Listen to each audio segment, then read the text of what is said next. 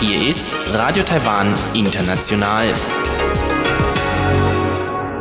Herzlich willkommen zum halbstündigen deutschsprachigen Programm von Radio Taiwan International. Am Mikrofon begrüßt Sie Sebastian Hambach. Und folgendes haben wir heute am Montag, den 15. März 2021 im Programm.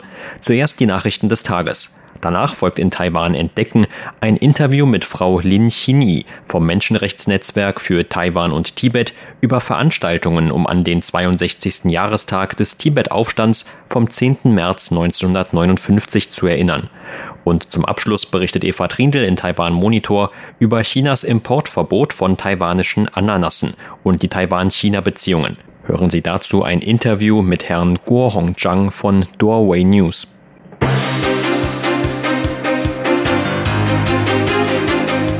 Sie hören die Tagesnachrichten von Radio Taiwan International. Der Überblick.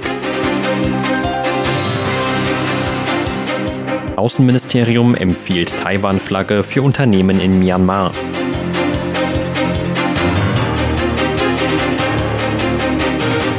Ministerium verteidigt Werbeanzeigen in deutscher Lokalzeitung.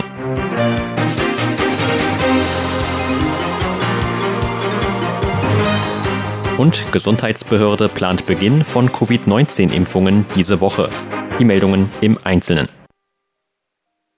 Das Außenministerium hat taiwanischen Geschäftsleuten in Myanmar heute dazu geraten, Taiwans Nationalflagge an ihren Gebäuden anzubringen.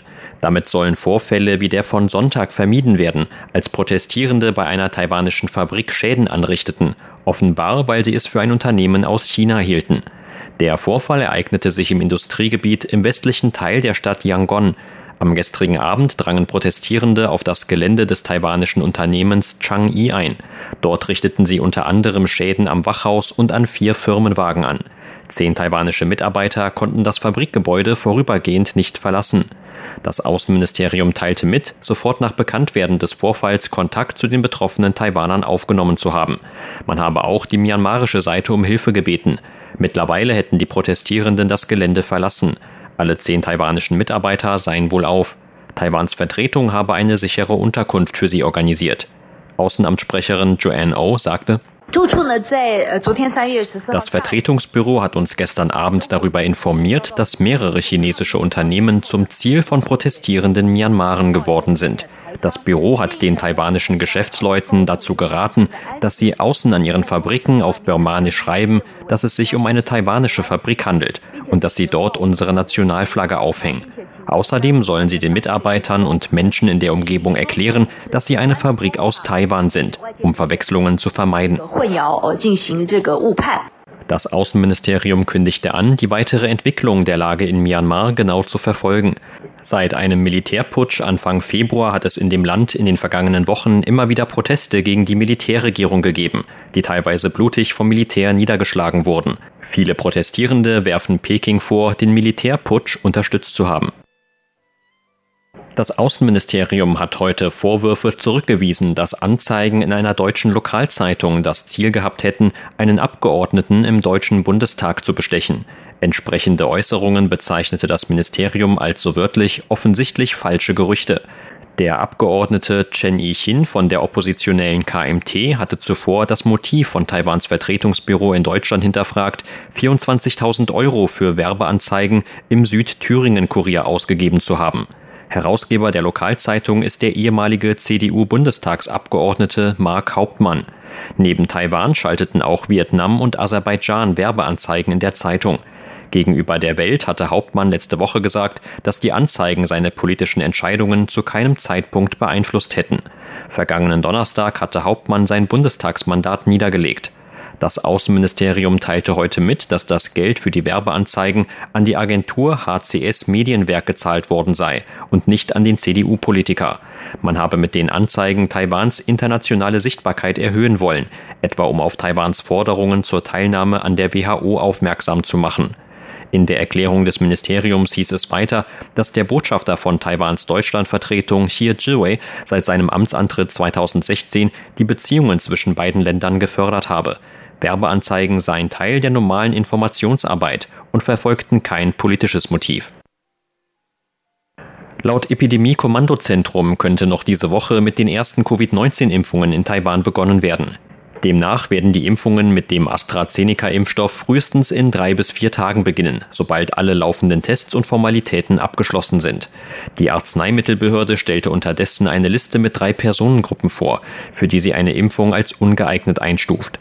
Damit reagierte die Behörde auch auf Meldungen über mögliche Nebenwirkungen des AstraZeneca-Impfstoffs, die in mehreren Ländern Europas zu einem vorläufigen Stopp der Impfungen geführt haben. Der Sprecher von Taiwans Epidemie-Kommandozentrum Zhuang Renqiang stellte heute die drei Gruppen vor.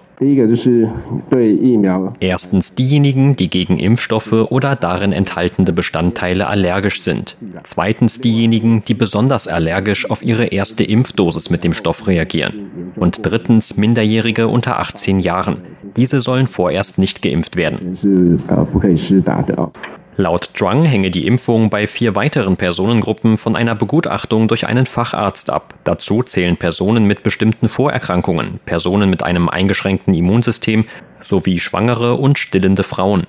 Der vorläufige Impfstopp für das AstraZeneca-Vakzin in mehreren europäischen Ländern wie den Niederlanden oder Irland ist laut Zhuang eine Vorsichtsmaßnahme.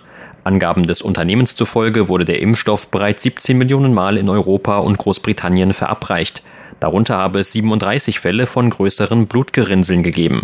Das Unternehmen schließt einen direkten Zusammenhang zu den Impfungen aus. Das Epidemie-Kommandozentrum hat heute fünf importierte Neuinfektionen mit dem Covid-19-Coronavirus bestätigt. Dazu gehört auch ein taiwanischer Flüchtiger, der nach seiner Festnahme in den Philippinen nach Taiwan zurückgeschickt worden war. Behördensprecher Zhuang Renqiang zufolge hielt sich der Mann seit Januar 2019 in den Philippinen auf. Nach seiner Festnahme sei der Mann am 12. März dieses Jahres nach Taiwan zurückgeschickt worden und auf eine Ansteckung mit dem Covid-19-Coronavirus getestet worden. Der Test kam heute positiv zurück. Bei drei weiteren heute bestätigten Fällen handelt es sich demnach um eine Frau und zwei Männer aus den Philippinen, die aus Arbeitsgründen nach Taiwan kamen. Der fünfte heutige Fall ist ein Mann aus Frankreich, der ebenfalls aus Arbeitsgründen nach Taiwan kam. Bis heute wurden in Taiwan 990 Ansteckungsfälle bestätigt, die meisten davon importiert. Zum heutigen Weltverbrauchertag haben Regierung und die Verbraucherstiftung dazu aufgerufen, weniger Plastik zu verbrauchen. Andernfalls sei zu befürchten, dass es bis zum Jahr 2050 in den Meeren mehr Plastikmüll als Fische geben könnte, so Huang Yiteng von der Verbraucherstiftung. Als einen Grund für die Zunahme von Plastik gab die Stiftung heute den hohen Kaffeeverbrauch an. Demnach trinken die Taiwaner im Jahr 2,8 Milliarden Tassen Kaffee, zumeist aus Bechern mit Plastikdeckel. Die Stiftung rief die Cafés im Land dazu auf, höhere Ermäßigungen für das Mitbringen einer eigenen Trinkflasche zu geben. Die Stiftung geht davon aus, dass sich der Plastikmüll in den Meeren in den kommenden Jahrzehnten verdreifachen wird. Über die Nahrungsaufnahme bestehe zugleich ein erhöhtes Risiko, dass das Plastik im menschlichen Körper landet. Darum sollten alle versuchen, möglichst auf Plastikprodukte zu verzichten, so Huang. Der Weltverbrauchertag wird seit 1983 jährlich von der Verbraucherstiftung Consumers International mit Sitz in London koordiniert. In diesem Jahr wählte die Organisation für den Aktionstag das Motto gegen Plastikverschmutzung. Zur Börse. Taiwans Aktienindex hat heute mit 5,85 Punkten oder 0,04 Prozent im Minus geschlossen. Zum Abschluss des heutigen Handelstags lag der TAIEX damit auf einem Stand von 16.249 Punkten. Das Handelsvolumen belief sich auf 264 Milliarden Taiwan-Dollar oder 9,4 Milliarden US-Dollar.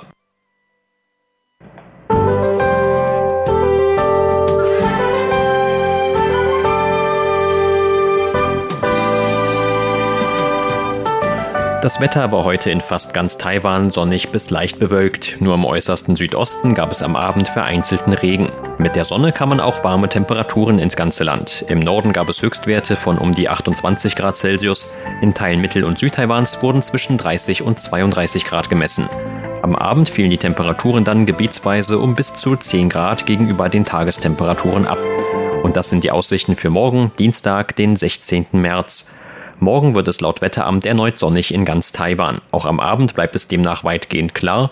Regen wird für morgen gar nicht vorausgesagt. Die morgigen Höchsttemperaturen könnten im Norden wieder bei um die 28 Grad Celsius liegen, genauso wie auch in Mitteltaiwan. Im Süden könnte es dagegen wieder Werte von jenseits der 30 Grad geben. Das waren die Tagesnachrichten. Gleich geht es weiter mit unserem Programm vom Montag, den 15. März. Nun folgt Taiwan entdecken.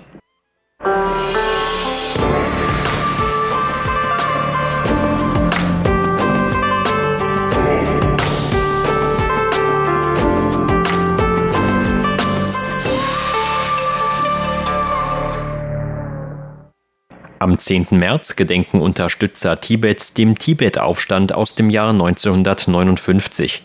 Im März 1959 kam es in der tibetischen Hauptstadt Lhasa zum bewaffneten Widerstand gegen Truppen der dort stationierten chinesischen Volksbefreiungsarmee. Der Dalai Lama flüchtete anschließend ins indische Exil. Zum 62. Jahrestag dieses historischen Ereignisses gab es auch in diesem Jahr in Taiwan wieder mehrere Veranstaltungen. Organisiert wurden diese vom Menschenrechtsnetzwerk für Taiwan und Tibet. Seit vielen Jahren setzt sich die Organisation dafür ein, auf das Schicksal von Tibetern im In- und Ausland aufmerksam zu machen und fordert Freiheit, Demokratie und Menschenrechte für die Tibeter. Über den Jahrestag des Aufstands und die heutige Situation von Tibetern in Taiwan sprach Frau Lin Chini vom Menschenrechtsnetzwerk für Taiwan und Tibet vor kurzem im Interview mit RTI. Frau Lin selbst setzt sich bereits seit über zehn Jahren für die Tibeter ein.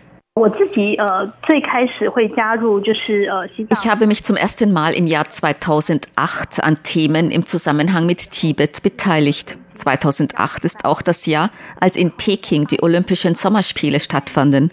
Als es auf den 10. März 2008 zuging, also den Tag des Tibet-Aufstands aus dem Jahr 1959, wurde die kommunistische Führung Chinas sehr nervös. Sie befürchteten Proteste von Tibetern im In- und Ausland. Am 10. März 2008 kam es dann tatsächlich zu Protesten innerhalb Tibets, weil viele Leute der Meinung waren, dass Frieden und Menschenrechte Vorstellungen sind, die zu den Olympischen Spielen gehören. Sie fanden, dass die kommunistische Führung Chinas daher nicht das Recht habe, die Olympischen Spiele zu veranstalten. Die damaligen Proteste in Lhasa waren dann auch sehr heftig. Auch in Taiwan versammelten sich mehrere NGOs auf dem Freiheitsplatz in Taipei, um ihre Unterstützung zu bekunden. Das war der Zeitpunkt, an dem auch ich begann, mich mehr für dieses Thema zu engagieren. Damals ging der heutige Vorsitzende des Menschenrechtsnetzwerks für Tibet und Taiwan, Tashi Tsering, nach Japan, um dort zu protestieren. Denn der Fackellauf konnte damals natürlich nicht durch Taiwan gehen. Beim Protest in Japan zeigte er die tibetische Flagge und den Slogan Free Tibet und wurde daraufhin von der japanischen Polizei festgenommen und für 23 Tage in Gewahrsam gehalten. Viele Taiwaner setzten sich für seine Freilassung ein. Da die Beziehungen zwischen China und Japan damals sehr gut waren, machten wir uns Sorgen, wie es ihm in Japan ergehen würde. Das war für mich der Wendepunkt von meiner vorherigen Teilnahme an Märschen zu mehr Engagement für konkrete Protestaktionen. Der Tag des Tibet-Aufstands wird in Taiwan seit dem Jahr 2004 von Tibetern begangen. Da ich engen Kontakt zu Tibetern habe, bewegt mich ihr Anliegen sehr. Ich finde, dass wir viel von ihrer Beharrlichkeit lernen können. Einem Zensus aus dem Jahr 2009 zufolge gehören etwa 128.000 Tibeter der tibetischen Exilgemeinschaft an. Die allermeisten von ihnen leben in Indien und Nepal. Aber manche haben auch Taiwan als ihre neue Heimat gewählt.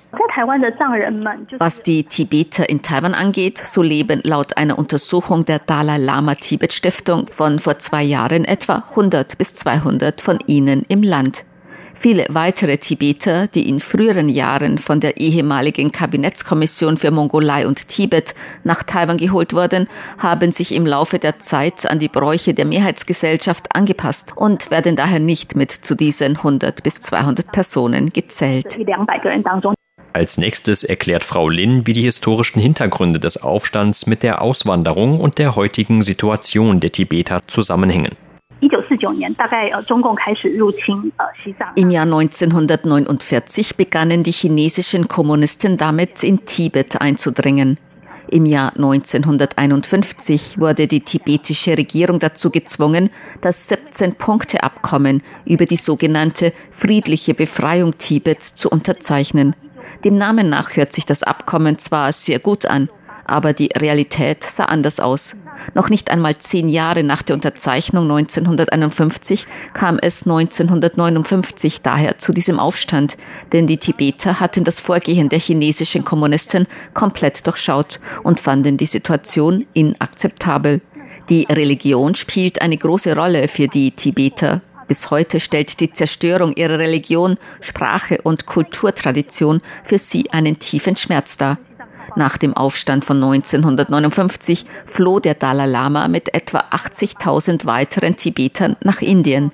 In der ganzen Welt leben heute etwa 600.000 Tibeter, davon die allermeiste natürlich immer noch innerhalb der Grenzen Tibets. Bis zu 150.000 Tibeter leben heute in alle möglichen Ländern der Welt. Davon gehören manche natürlich bereits zur zweiten Generation der Exil-Tibeter. Als der Dalai Lama nach Indien ging, legte er großen Wert auf den Fortbestand der Tradition, vor allem bei der Sprachausbildung. Viele Tibeter haben ein schwieriges Verhältnis zu ihrer eigenen Herkunft, Sprache und Kultur, was nicht verwunderlich ist, wo sie doch innerhalb eines anderen Landes leben. Dennoch finde ich, dass sie eine gute Arbeit geleistet haben. Manche der ins Exil geflohenen Tibeter halten bis heute Kontakt zu ihren Familienangehörigen, die in Tibet verblieben sind. Die Tibeter pflegen generell sehr enge familiäre Beziehungen. Bis heute halten sie über das Internet zueinander Kontakt, auch wenn sie dabei sehr vorsichtig und verdeckt vorgehen müssen. Manchmal hört man die Meinung, dass die Exil-Tibeter gar nicht über die Situation der Menschen in Tibet informiert seien.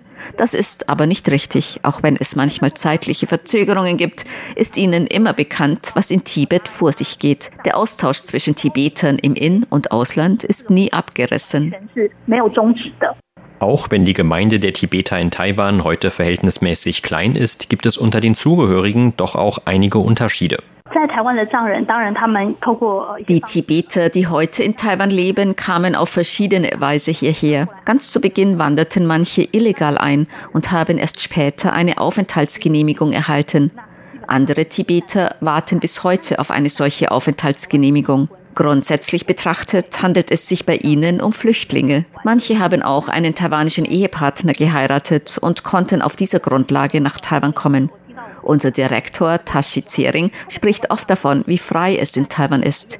Er kann selbst vor dem Parlamentsgebäude, dem Präsidialamt oder auf dem Freiheitsplatz über das reden, was er möchte, etwa die Freiheit in Tibet oder die Rückkehr des Dalai Lamas. Doch wenn er das gleiche auf einer Straße in Lhasa sagen würde, würde das nicht toleriert werden. Er findet, dass die Tibeter in Taiwan die Art von Demokratie erleben können, die der Dalai Lama am liebsten auch für alle Tibeter hätte, wozu auch die freie Wahl von politischen Führern gehört. Viele Exil-Tibeter hoffen, dass sie diese Werte von Freiheit, Demokratie oder Menschenrechten, die sie im Ausland erfahren, eines Tages auch innerhalb Tibets verwirklichen können. Auch wenn das Leben von Tibetern in Taiwan nicht immer leicht ist, erhalten sie doch immer Unterstützung von privaten Organisationen und von politischer Seite. Und diese Situation ist natürlich viel besser als die innerhalb Tibets. Von dieser Unterstützung zeugen etwa auch die zahlreichen Pressekonferenzen und Kulturabende von Abgeordneten oder NGOs, so auch um das Datum des Tibet-Aufstands. Vor dem 10. März hatten wir schon eine Veranstaltung unter dem Motto Freiheit für Tibet in Taipeh. Am Sonntag, dem 7. März, versammelten wir uns am Nachmittag für einen Marsch vor dem Sogo-Kaufhaus, weil am Wochenende meistens mehr Leute Zeit haben. Am Abend des 10. März gab es dann eine weitere Versammlung auf dem Freiheitsplatz. In diesem Jahr ist der 70. Jahrestag des 17-Punkte-Abkommens. Aus diesem Anlass wollen wir gerade in diesem Jahr die Menschen in Taiwan darauf aufmerksam machen, was die Konsequenzen für die Tibeter nach Unterzeichnung des Abkommens waren. Auch viele Hongkonger sagen, dass sich das Modell ein Land, zwei Systeme als sehr tragisch herausgestellt hat. Das ist eine Lektion, die die Taiwaner lernen sollten. Außerdem sieht es so aus, dass Peking im Februar kommenden Jahres die Olympischen Winterspiele veranstalten wird. Die Tibeter wollen darum an die Erfahrungen von 2008 erinnern, nämlich dass China sich damals auch nicht wegen der Olympischen Spiele mehr für Menschenrechte, Freiheit und Demokratie interessiert hat. Stattdessen waren die Spiele eine Gelegenheit für sie, die Stärke des eigenen Landes zu präsentieren und gleichzeitig weiter gegen Menschenrechte zu verstoßen. Unserer Meinung nach sind sie nicht qualifiziert dafür, die Spiele auszurichten, solange sie nicht mit ihrer Unterdrückung der Menschen in Tibet, Xinjiang, Hongkong und der inneren Mongolei aufhören. Zugleich hoffen wir von unserer Regierung, dass sie auf der Seite der Tibeter steht.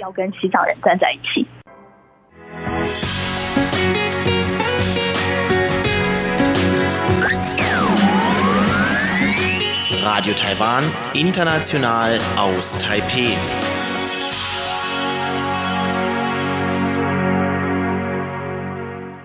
Hören Sie nun eine neue Ausgabe von Taiwan Monitor, präsentiert von Eva Trindl. Darin geht es heute um das Thema Ananaspolitik und die Frage, was diese Frucht derzeit mit den Taiwan-China-Beziehungen zu tun hat.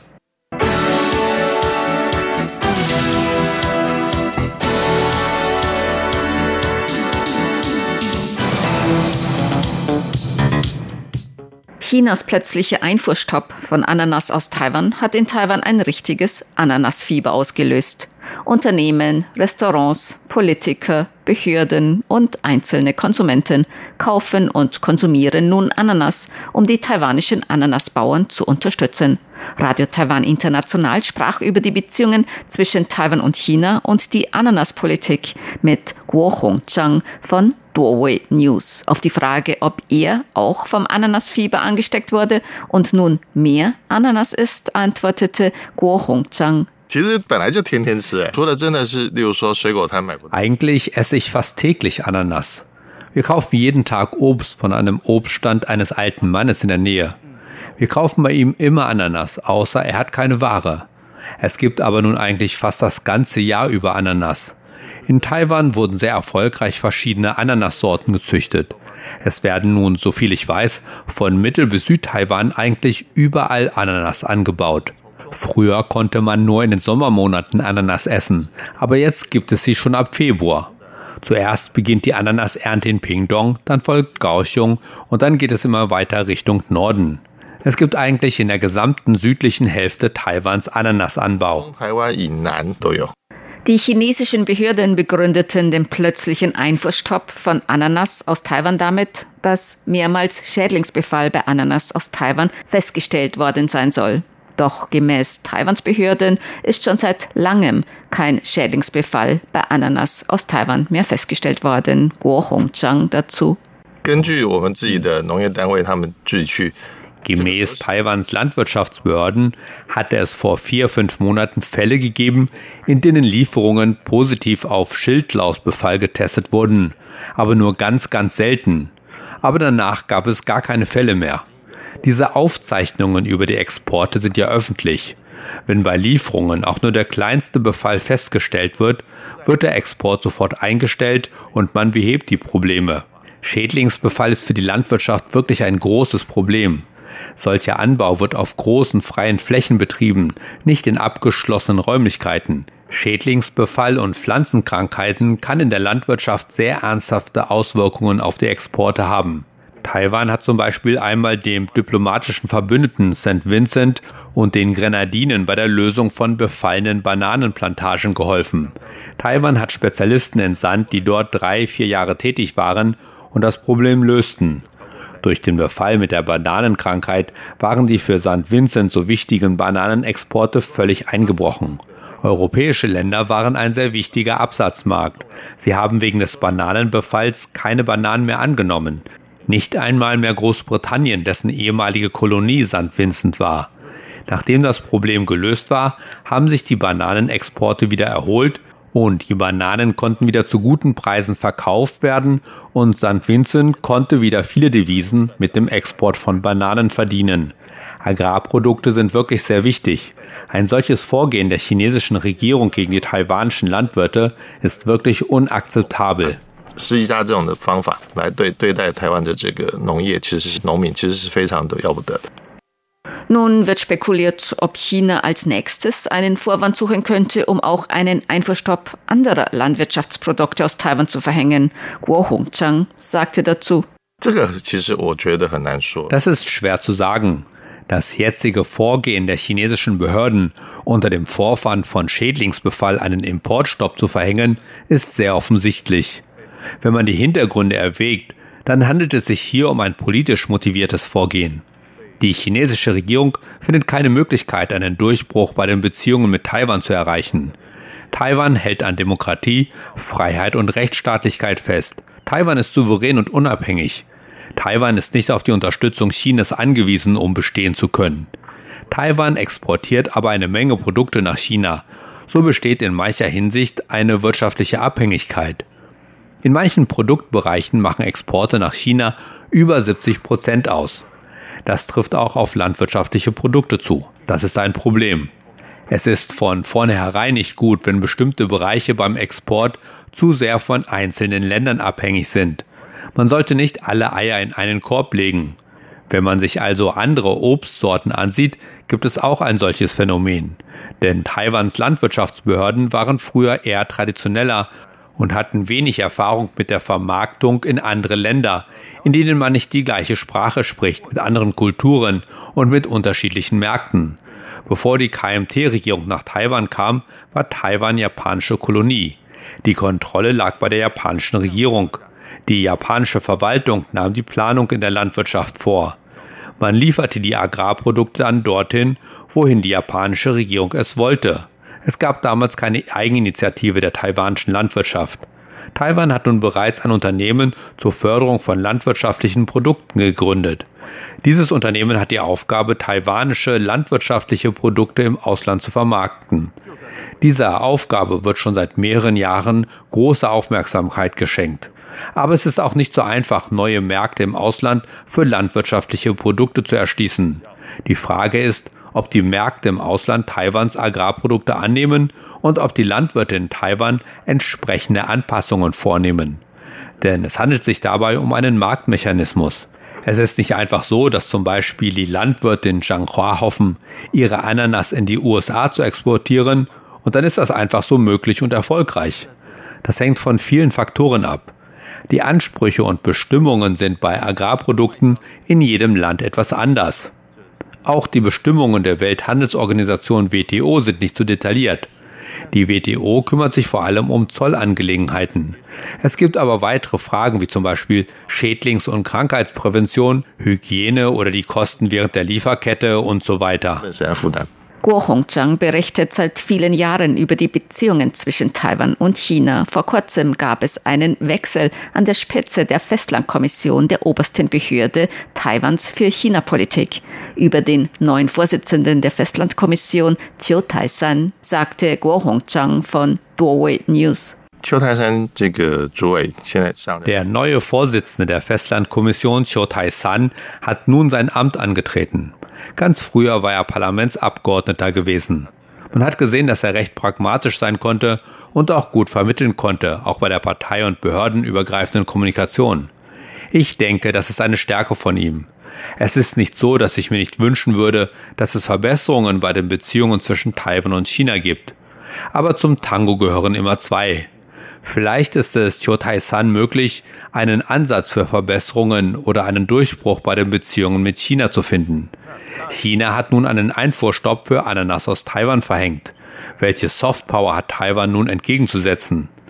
Auch muss man den großen Rahmen bedenken, wie die indopazifische Strategie oder die erste Inselkette betreffend oder Chinas neue Seidenstraße, das Streben nach wirtschaftlicher und strategischer Vorherrschaft. Man muss auch die daraus entstehenden möglichen Konflikte zwischen den beiden großen Mächten, den USA und China, bedenken. Taiwan befindet sich dabei als dritte Partei in der Mitte. Was ist, wenn sich zwei wegen dem dritten streiten und China immer stärker wird und die Stärke der USA wegen Covid-19 und wirtschaftlicher Probleme nachlässt? Wird China dann so stark werden, um Taiwan auf seine Seite ziehen zu können? Könnte Taiwan sich gezwungen sehen, sich mit China einzulassen statt mit den USA?